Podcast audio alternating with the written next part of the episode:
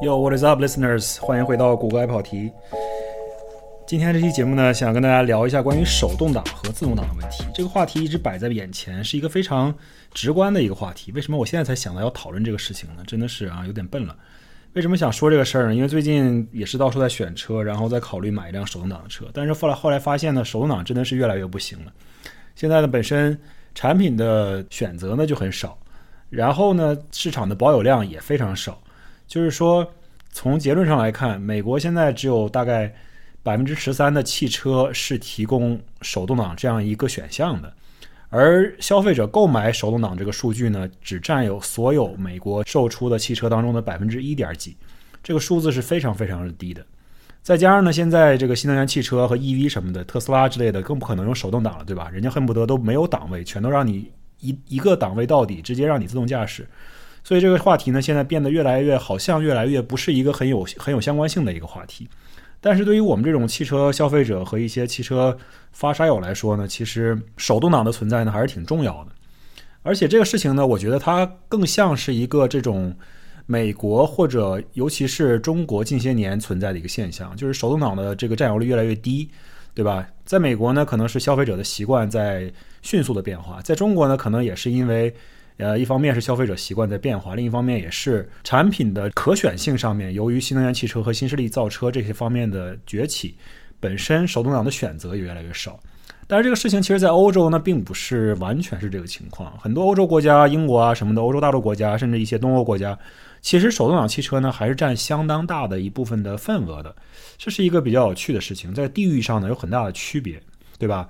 你像过去两年中看到说，英国售出的新车当中，仍然有将近百分之五十的新车呢是手动车，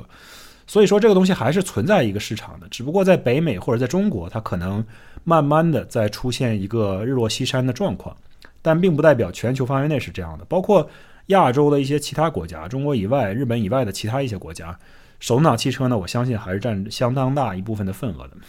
那么今天我们其实想要探讨一下手动挡究竟它差在哪儿了？它为什么会输？会为什么会失败？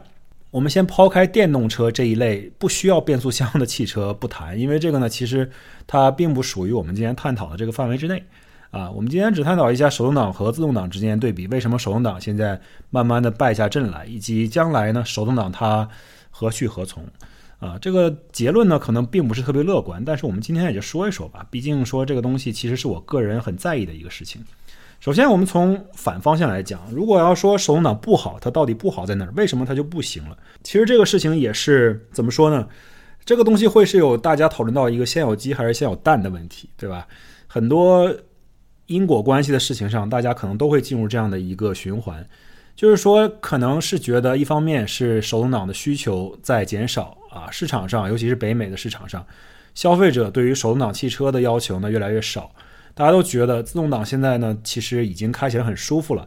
而且呢成本呢相对来说也没有那么的贵。从车价上来体现的话，那么为什么要非要去买手动挡呢？另一方面，你可能会说，哦，汽车公司可能会知道说，哎，如果我在同一款汽车上去提供两个变速箱的选项，一个手动挡，一个自动挡的话。那么我首先我在生产线上的成本要提高，我在做这一套准备的时候，我需要做两手准备。汽车设计的时候也要做两手设计，很多配件啊，很多这个车的什么各种各样的蓝图啊，包括生产线上的一些工具啊，都要有一些重复和重叠。然后呢，自然而然的你生产成本就会上去。然后另一方面呢，你可能也会怀疑说，汽车厂是不是有意这样做？因为本身呢，其实自动挡车型呢，它还是要稍微贵一些的。对吧？然后呢，它如果大量生产这种自动挡汽车，放在他的销售商、四 S 店的那几个网络里面去卖，那么他收到的利润自然也就高一些。所以说，很多人会说这个是汽车厂商呢自己制造的一个叫做叫做 self-fulfilling prophecy，叫做自我应验的一种预言吧。就是说，他去主动让这种事情成为现实，对吧？但是我觉得，其实这两点说的都不太准确啊。需求这个东西还是一个硬道理，啊，如果市场上的消费者都觉得说啊，我其实并不觉得开手动挡给我带来任何的方便和和便捷，也不给我带来任何的驾驶上的愉愉悦感，那么我为什么不开自动挡？所以说这是一个需求上的一个变化，是一个很明显的变化，而且。另一方面呢，其实现在在汽车行业当中呢，也有一些呃新兴的一些趋势吧，是一些手动挡汽车其实是跟不上了这种趋势了。呃，具体来说呢，就比如说从科技或者是从便利的一些 feature 车子的功能方面来讲，假设你这个车需要一个 adaptive cruise control，就是自适应性的巡航，对吧？那么这种功能呢，通常在手动挡情况下是实现不了的，因为你开过手动挡的人，你都知道这个东西一旦你不换挡的话，车速太低，你的档位太高，那车肯定会死火。而同样的是，如果你的车速比较低，想要加速的话，你要不升档，那车也上不上，呃，车速也上不上去。所以，首先像这种自适应巡航功能，在手动挡上基本上是不存在的，啊，不是基本上是不存在，是根本就是不存在，对吧？你现在随便在网上看一个这种同一款车型既提供手动挡也提供自动挡的这种比较新的车型的话，比如说九幺幺，比如说七幺八，比如说丰田的 GR 八六。你就发现，在自适应巡航这个功能上，它只存在于自动挡的这些车型上面，手动挡是不提供的，对吧？再有一些更高级的 ADAS 方面的辅助驾驶呢，什么自动变向啊、自动跟车呀什么的，就是也是由这个自适应巡航衍生出来的一些更高级的这种辅助驾驶功能，那当然也是不存在的，它只能放在一些自动挡车型上使用。这是一点，其实在从未来的角度来看，从科技和对于车主的一些便利性的角度来看呢，这是一个很明显的弱势。对于手动挡车型来说，那么第三点呢，其实手动挡的劣势存在于什么呢？就是它在你堵车的时候啊，真的开起来很累。这是我可能大家开过手动挡车的人，尤其上下班的时候开过的话，都会有切身的体会。我个人也是这样的。之前我开手动挡车上下班的时候，如果路上交通很顺畅的时候，那自然很快乐，对吧？你想怎么开怎么开。而且呢，可以就玩起来，你对吧？你可以在路上，呃，搞搞升档降档，想要开猛一点，想要开稳一点，都由你自己来选择，主动来选择。这些是一些好的方面。但是呢，如果你下班的时候赶到了晚高峰，然后你就堵在那个交通里面，天天就是龟速爬行，而且要不停的跟车前进停车，前进停车。像我说的，手动挡本身已经不存在这种自适应巡航的功能了，那么你就要自己去不停的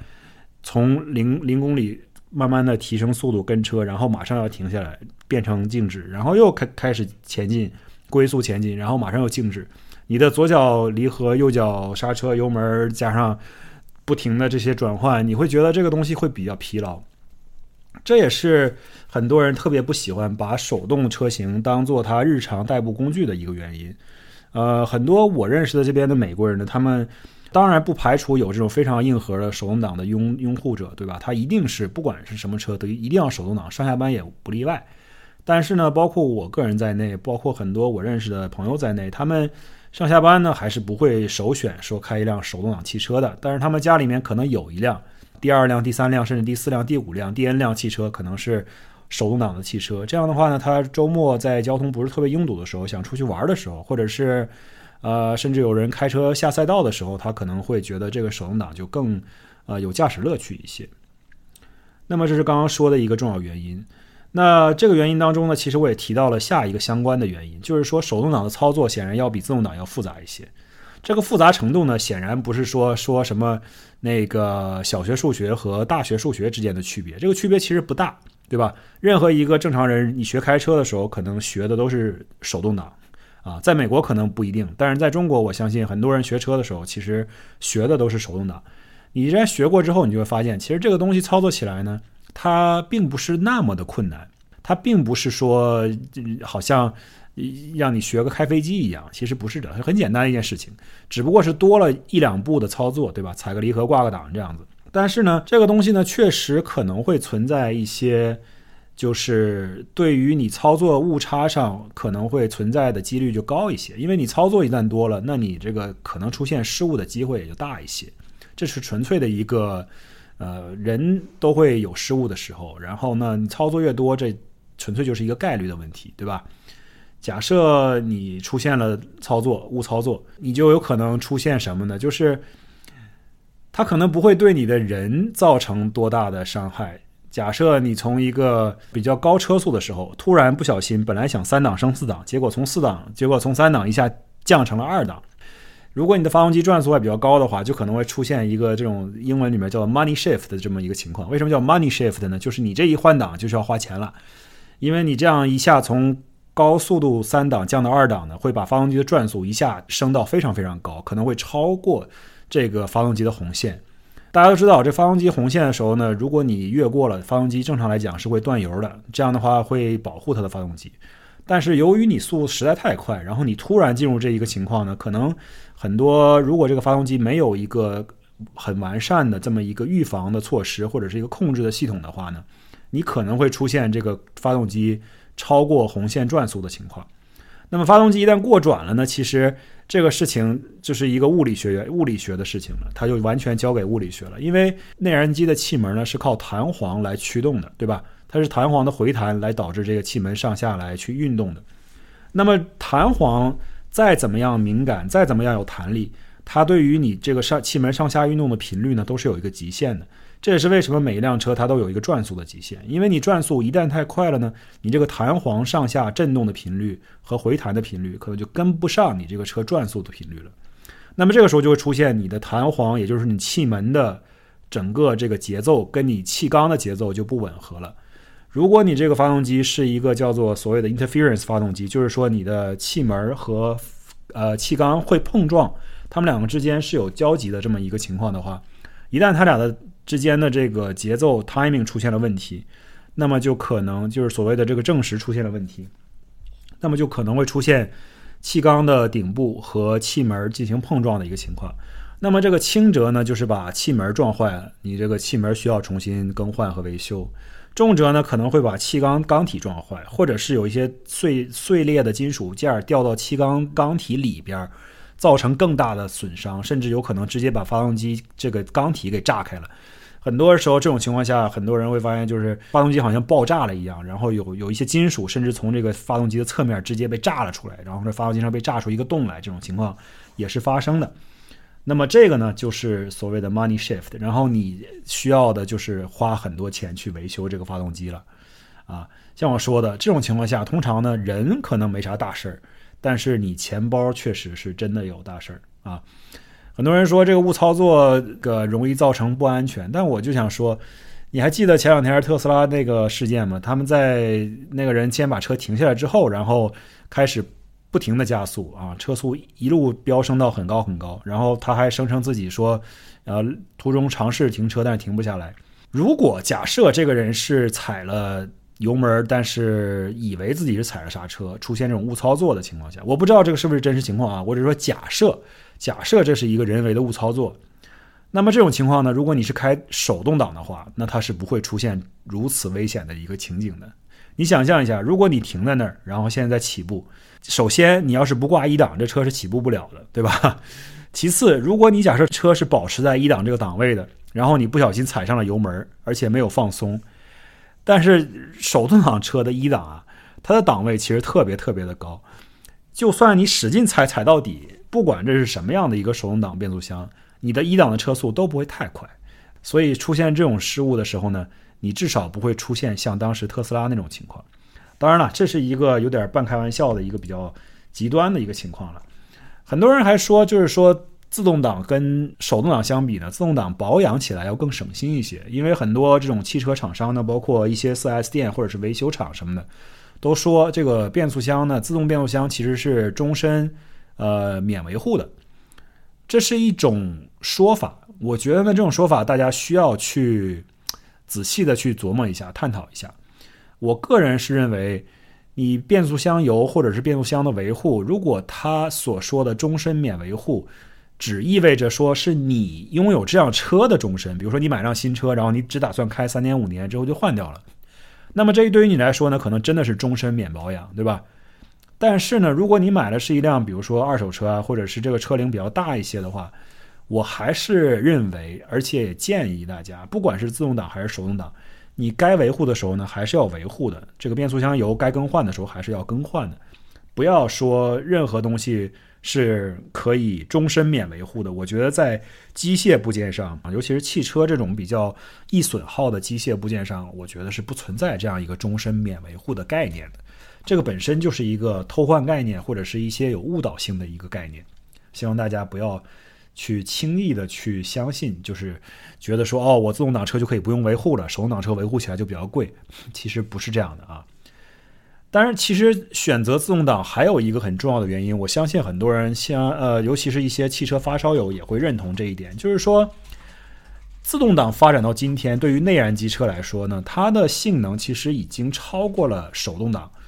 不光是说它能够承受的扭矩、动力、马力，还是说它换挡的速度，包括反应的时间，它都已经超过了手动挡。一个双离合器换挡的时间可能就只有几毫秒。那么人从用手去掰这个变速箱的换挡这个挡杆的时候，你的手再快，你也不可能有现在一些自动变速箱的换挡的速度快。而且呢，过去很多时候在早一些，可能四十年或者是三十年之前，很多自动变速箱呢其实很拖泥带水，对吧？可能它本身档位呢数量也比较少，然后呢它的换挡的顿挫感也很强，再加上一些自动挡呢它。由于这个内部构造的一些原因，它可能承受的一些扭矩啊，和这个车的一些动力上的要求呢，相对来说要弱一些，没有手动挡这么结实。但是现在这问题呢，其实都已经不存在了。你现在看的很多这种全世界上马力最大的一些超跑啊，来自于原厂的这些超跑，它都是自动挡或者双离合器的设定，这个完全不耽误这个车的性能。而且呢，由于这个自动挡的档位越来越多，从过去的早年的那四十年代的时候，可能只有两个变速、两个呃前进档，后来三个前进档、四个前进档，到最近几年可能是五档、六档前进档变成了一个很常见的一种配置。现在的很多家庭用车都出现了七个档位、八个档位，甚至九个档位、十个档位，对吧？这些东西呢，已经不是一件很新鲜的事情了。那么这就意味着，其实这些自动变速箱呢，对于燃油的经济性，它本身也在不断的提高。这样的话呢，对于之前很多人会说，哦，开手动挡车，你可以自己非常准确的控制这些换挡的时机，然后确保你比较省油。这种优势呢，其实已经变得不那么明显了。相反，如果你开自动挡车放在一个比较省油的模式，它会自动把这个车的档位调得比较高，变成一个省省油的一个驾驶方式。不需要你去计算这个东西，它反而效率更高一些。那如果你单纯追求的是开得更快、更强，以及说我就是要想要体会手动挡的感觉，像我一样，那你可能真的会还是需要选择一辆手动挡的汽车。而且呢，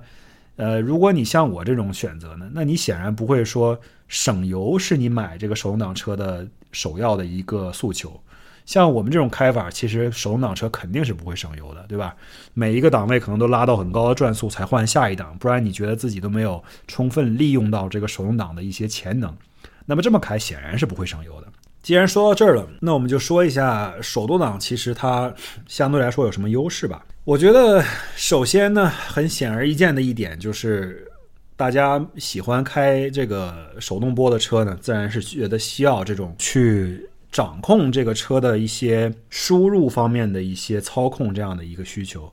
你首先想要的是说，哦，我觉得这个车它既然是手动挡，那它可能给我的感觉就是它更运动一些，这是第一点。那它既然更运动一些，我就希望能够是我个人的一些 input，是我输入在给这车的一些控制上的一些 input，导致这辆车能够激发出它的潜能。而不是说变速箱的电脑和一个简简单单的油门踏板，给这辆车激发出它最高的潜能，对吧？这就是里面有一个人为的一些怎么样去满足自己的一些需求的一个东西。你的心理上可能觉得，就是实际上你可能并不是真的做了很多，对吧？你就是换个档而已。但是至少在心理上，对于绝大多数人来说，因为绝大多数人都不是赛车手，对于绝大多数人来说，可能更重要的是一个心理上的满足。手动挡还有一个什么好处呢？它第二个比较大的好处就是说，机械方面它比较简单一些，它没有特别多的，尤其现在这种双离合变速箱呢，它的构造可能要复杂一些。如果这个东西一旦出现了故障呢，其实自动变速箱或者是双离合器变速箱呢，它的维修成本呢可能会稍微高一些。手动挡呢，它的零件呢相对来说少一些，需要更换的东西呢相对来说可能也便宜一些，但是呢。这个说法其实是有一个前提的，就是前提是现在手动挡它依然存在，给它供货的这些供应商呢依然会生产这些零配件儿。但是如果一样东西变得越来越稀有，假设未来有一天手动挡变得非常非常的少的话，供应商一定会去提供一个相应数量的零件的这么一个供给，也就意味着它的零件会变得越来越贵。所以说未来来讲，它机械简单带来的维护成本的低廉这一个优势呢，可能会渐渐的消失。这是我个人的一个看法。那么说到成本这件事情，就涉及到下一个手动挡的优点了。那至少从现在来看，手动挡呢，其实很多时候是比同一车型的自动挡车型是要便宜一些的。它可能便宜到八百到一千美元不等。从平均的角度来讲，有一些比较高端的车型呢，像保时捷什么的，如果你想要从手动挡换成呃 PDK 的话，你可能需要加三千到四千美元不等。那么你能买得起保时捷，你可能也不在意这一笔钱。但是对于很多人来说呢，其实如果你买一辆相对比较经济适用型的车型呢，就是纯粹代步来讲，如果你不介意手动挡的话，那么手动挡的车型呢，通常它还确实是便宜一些。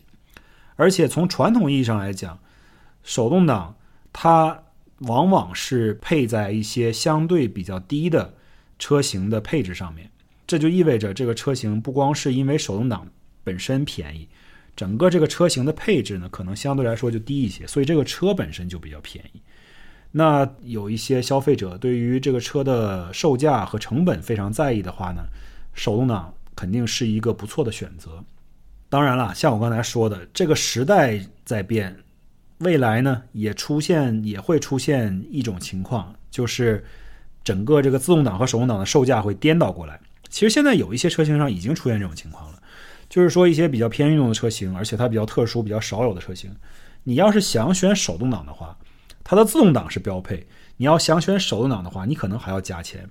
这种现象呢，其实已经出现了。我相信在未来呢，可能会更加的呃出现的更加的频繁。一会儿我们可能会说到，就是说手动挡这个东西呢，在我和很多人对于未来手动挡这个发展的预想来看呢，其实它可能会变成一个真正的就是。只属于一小部分消费者的这么一个比较汽车发烧友的这么一个配置，而不是一个取悦大众让大家去买相对低廉价格的这么一个配置。那我觉得这个是一个大势所趋，但是可能在近几年并不会立刻实现。只不过呢，我觉得未来可能是这样的一个方向。接下来还有一点很重要很重要的这个手动挡的优势，这个可能大家不一般不太会想到。那么这一点就是什么呢？我想说的是。手动挡车其实更保值，为什么这么说呢？这个说法显然是有它的一个局限性的，不是说每一辆手动挡的车它都会保值，而是说，假设你买了一辆比较经典的、值得收藏的、有一定存在长期存在价值的这么一辆汽车，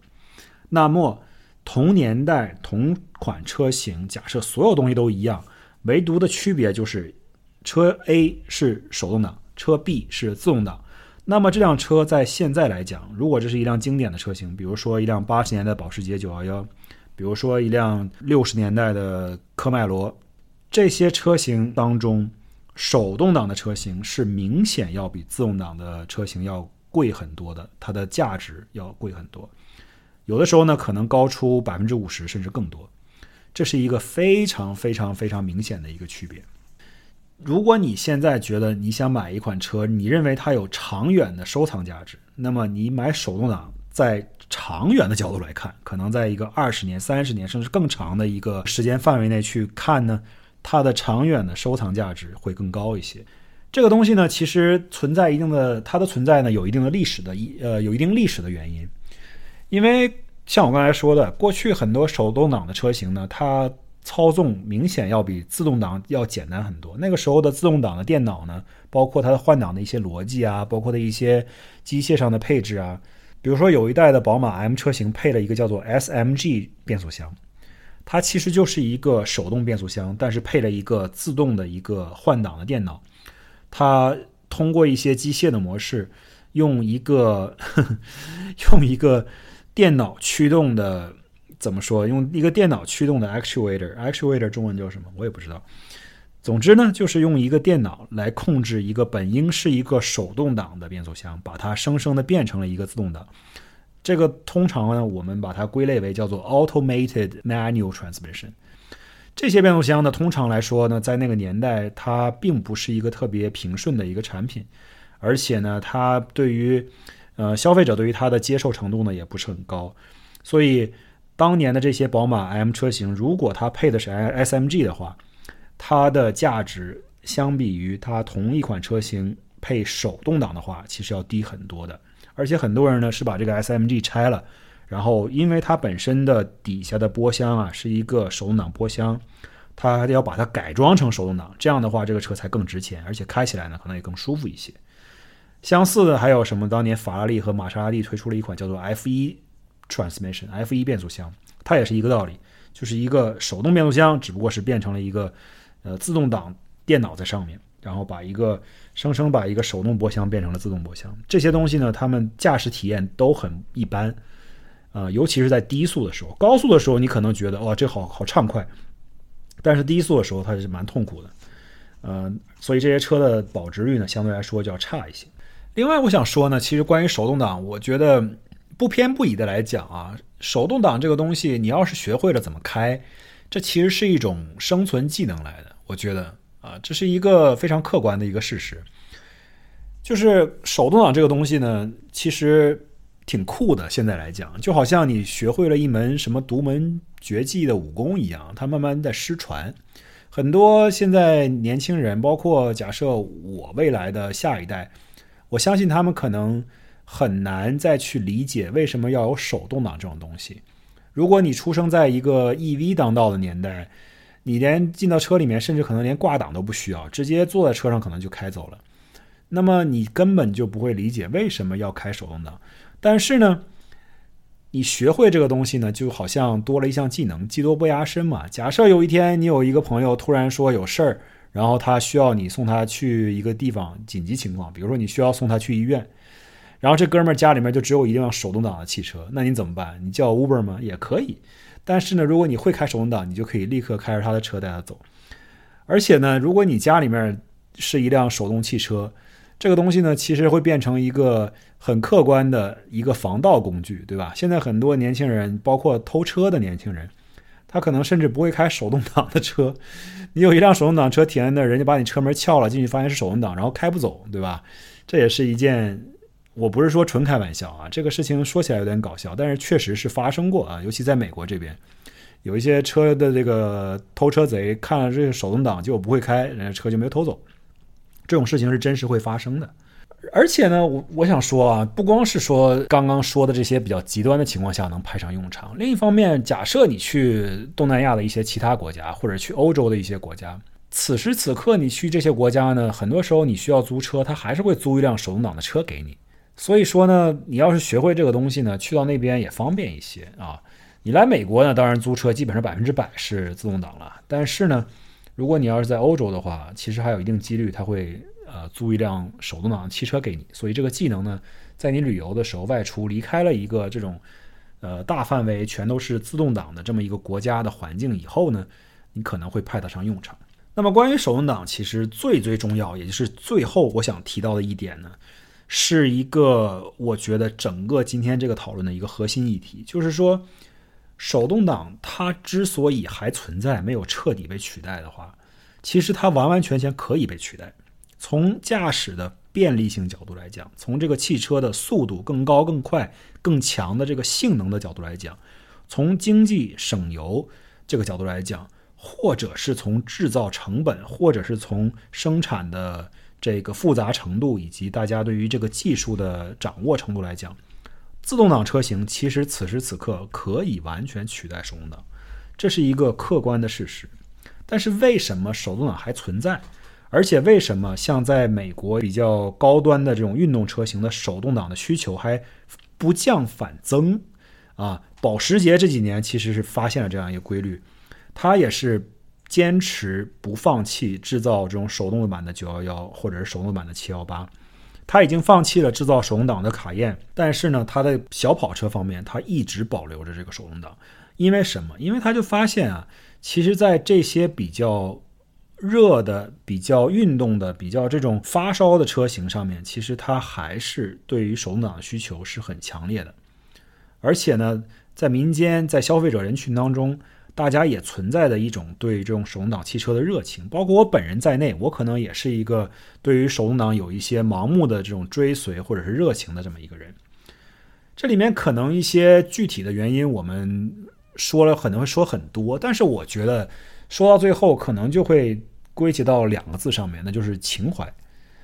尤其是我们这一代人，或者是比我们更年长一些的人，呃，尤其是生活在美国、欧洲这种对汽车文化有很长的渊源的历史的那么一些地方的人，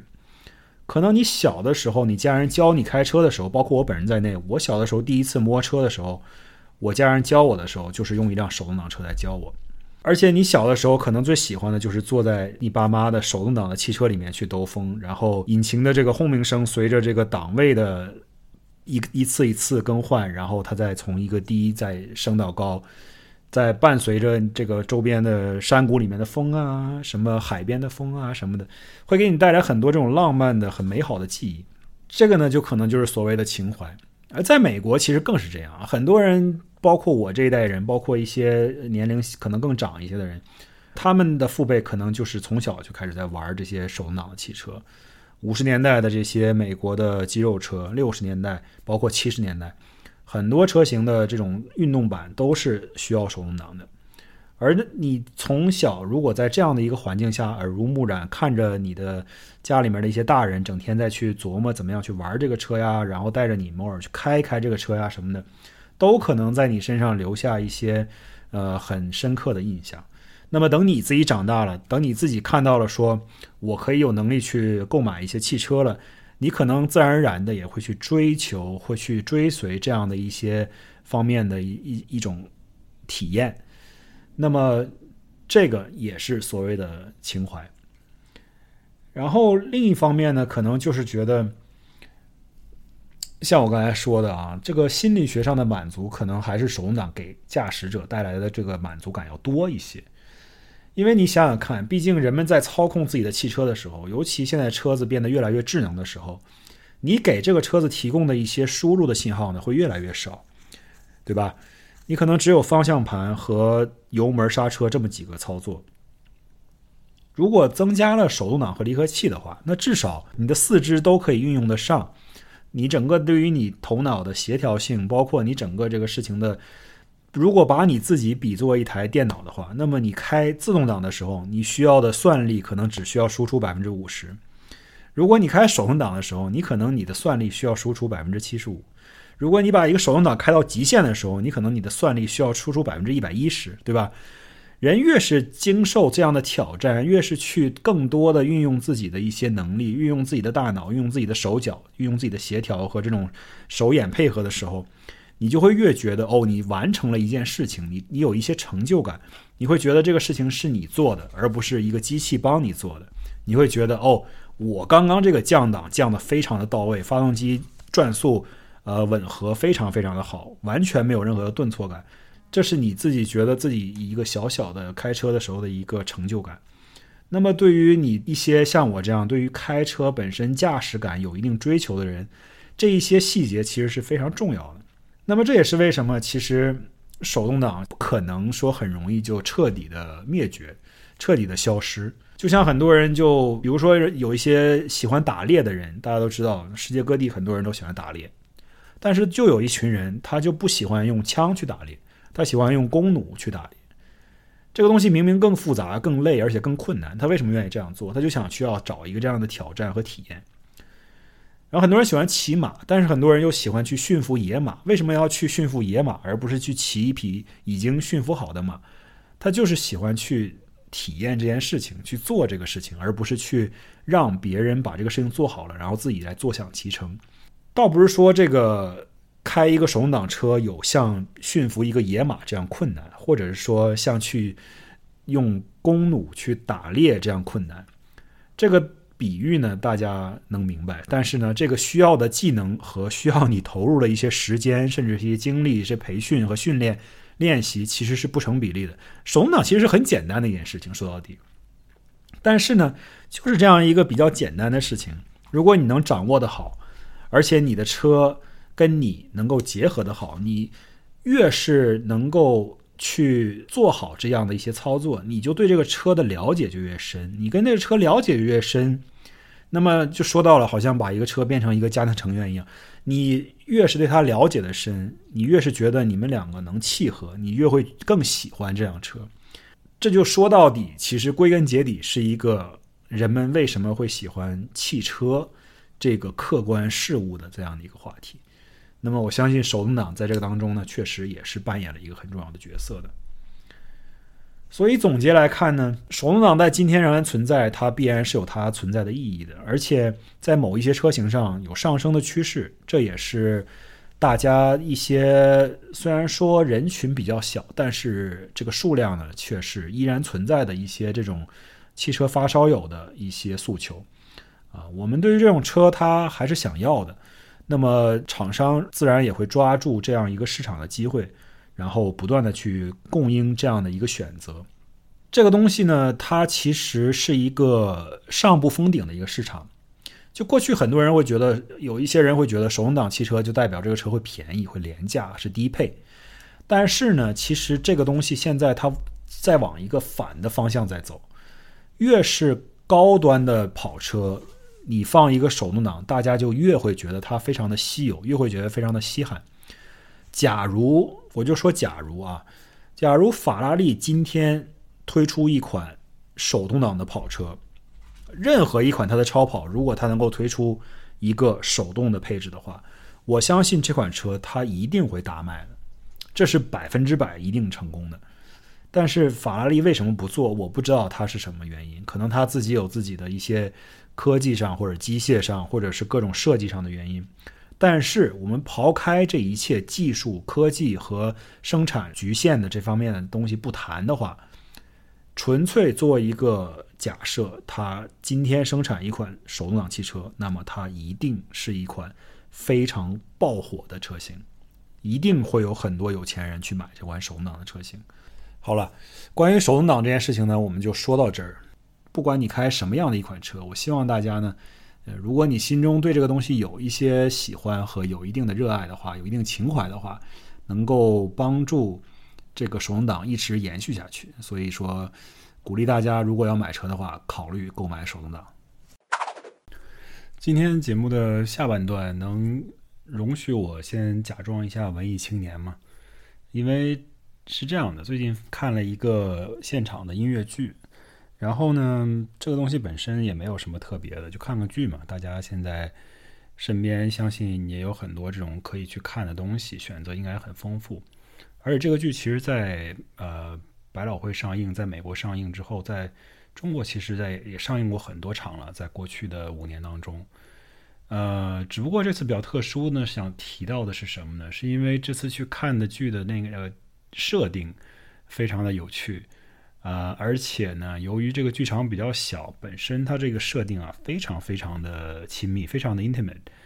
啊，而且比较搞笑的是，我们去看的时候呢，去晚了，去晚了呢，就导致，呃，因为大家如果经常去看这种表演类型的东西，你可能会知道，如果你去晚了的话，通常他会让你工作人员会让你先等一等，等他把当下这个表演的曲目。无论是演奏也好，还是唱也好，还是打还是干什么也好，他会说先把现在这个曲目唱完，然后你再进去。然后这个曲目唱完的时候呢，工作人员把我们带进去了。带进之后呢，由于场地已经坐满了，只有靠近舞台左侧第一排的位置上有四个空座位。当时有四个人迟到，包括我们两个在内，我和我太太，把我们四个人放在了这个舞台左翼的这个最前面第一排的位置上。后来我一想，我觉得这个座位其实可能它上面写着 reserved，就是预定的座位，没有人坐。我觉得它之所以可能写成 reserve，是为了不让人坐在那儿。因为后来我才发现，我们坐的跟舞台实在是太近了，导致呢这个演员在我们这儿走来走去的时候，我们甚至会担心我们影响到他走台。这个距离是有多近啊？就是 我开玩笑的说，呃。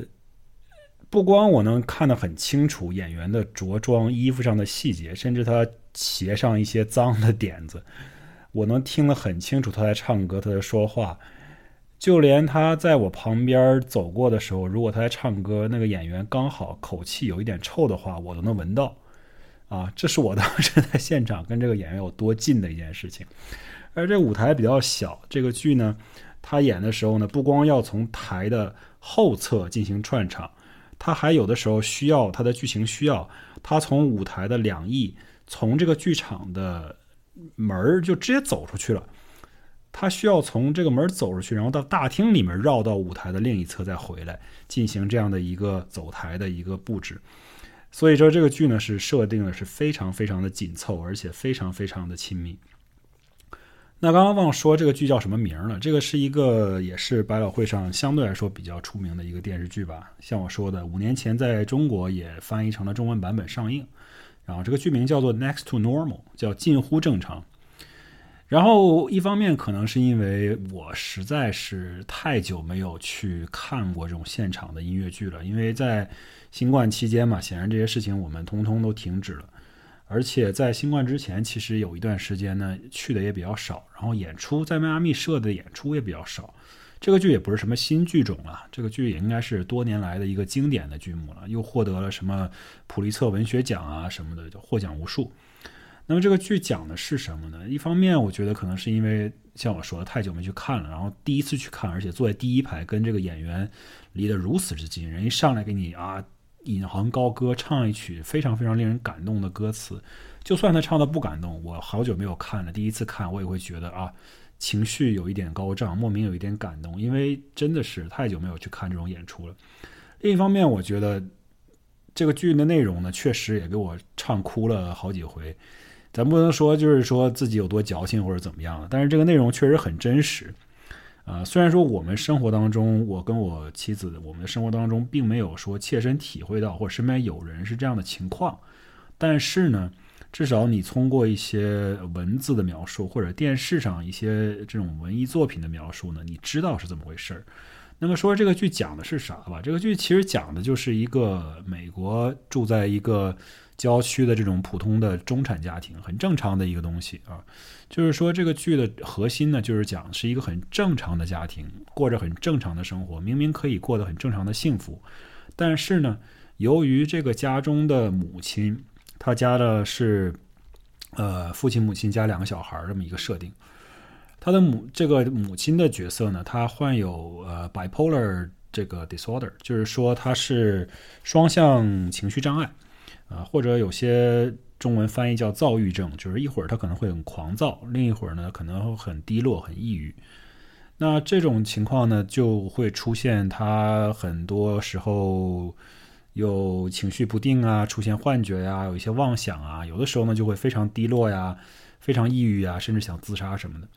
这些内容呢，在这个剧中表现的都非常非常的细致。就很多看过剧这个剧的人，包括评论过这个剧的人都说，说这个剧啊，他写这个剧本的人应该是对这个东西非常有生活体验，而且非常非常了解。他写的一些细节都非常的真实，非常接近于这个患病的人会表现出来的一些症状。而且这个演员呢，他通过这个唱段的方式，毕竟是歌，毕竟是音乐剧嘛，他音乐剧通过唱段的方式，就把一些本身。呃，想象大家都说嘛，就是说的不如唱的好听，对吧？你日常生活中，像我现在跟大家来对话，做一个播客的形式去说的形式呢，显然不会是由我如果把它编成一首歌来唱的话，那么具有文学性，或者具有一些细腻的情感，或者是一些婉转的高低起伏的情感在里面。那么音乐剧的美妙的之处呢，其实就在这儿，它就会通过这个音乐的形式传递。更多的感情，把一些语言的艺术呢，通过音乐的形式，能够翻倍，甚至翻十倍、翻一百倍的这种情感的冲击力传递给观众。再加上我又不得不又重复一遍，我真的是坐的第一排，非常非常的近，我甚至感觉自己就是家庭成员一样，天天坐在在这个剧的演出过程中，就坐在他们家，跟他们家一起吃饭的感觉。所以确实是很不错的一次体验，所以才想跟大家分享一下。嗯。这个剧呢，不知道最近在中国内地有没有在上演，但是呢，这里面有一个很有意思的一个事儿，想跟大家介绍一下。就是后来我也了解了一下这个剧，呃，当然我在这里不跟大家讲剧透了，剧的内容具体是什么我就不说了，因为这个剧的剧内容呢，其实还挺还挺有悬念的，有一些部分在里面。我要是说了的话呢，可能就呃少了一些观看的乐趣。呃，这个剧呢。他在中文的译配版里面有一个很有趣的事儿，就是给这个剧当时做翻译的人呢叫做程和啊，他呢应该是在中国做专业百老汇音乐剧英文英文到中文译配的这个第一人了，他应该说是做的数量最多，也是质量最好的一个。那好多这边美国上映的音乐剧到中国，呃，做成中文版都是由他做译配的，而且呢。对于这一出这个近乎正常这个剧呢，对他来说也挺特别的，因为我上网看了一下他的一些呃新闻，包括他自己的一些帖子什么的，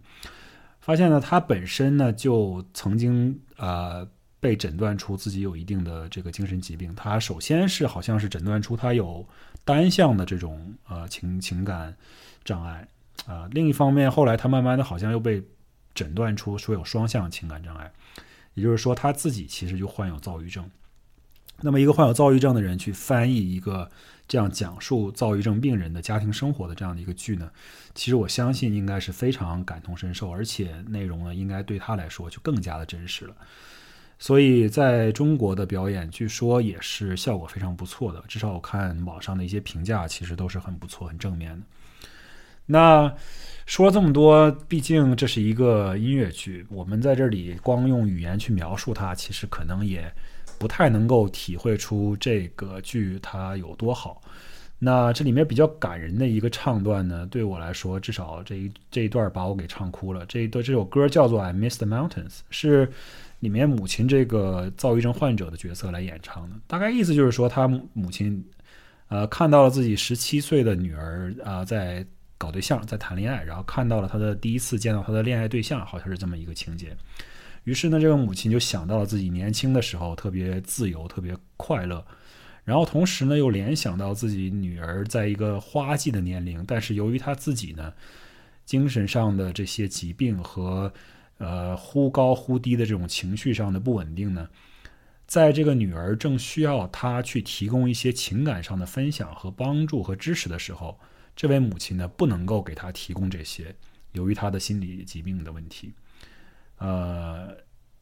他就基本上在他女儿的生活里呢是不存在的这么一个样子，就是他虽然存在，但是他又不存在，于是他就非常的痛苦自责。那么这首歌呢，就是他在这里个是演唱的这么一个唱段。今天的节目呢，我们就到这儿。呃，我们在结尾的时候呢，就播放一下这个唱段，希望大家能够呃感受一下这个呃。音乐剧的魅力吧，希望大家如果有机会能够去看的话，我非常推荐大家去看一看这部剧，或其他很多的一些音乐剧，我觉得都能够讲述很好的故事，然后给你很强烈的这种情感的冲击。OK，那就先到这儿，我们下周再见。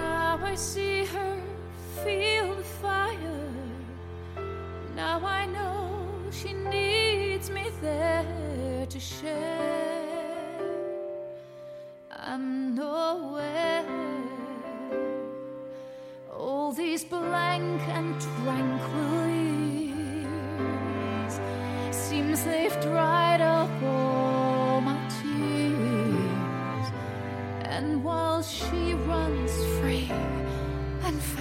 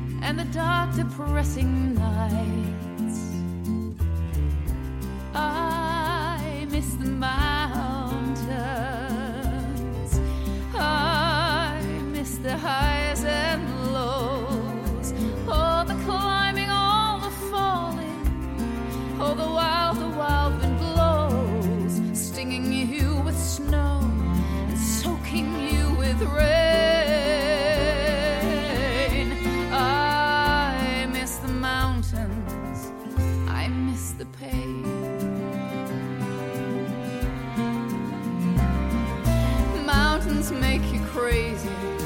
Here it's safe and sound. My mind is somewhere hazy. My feet are on the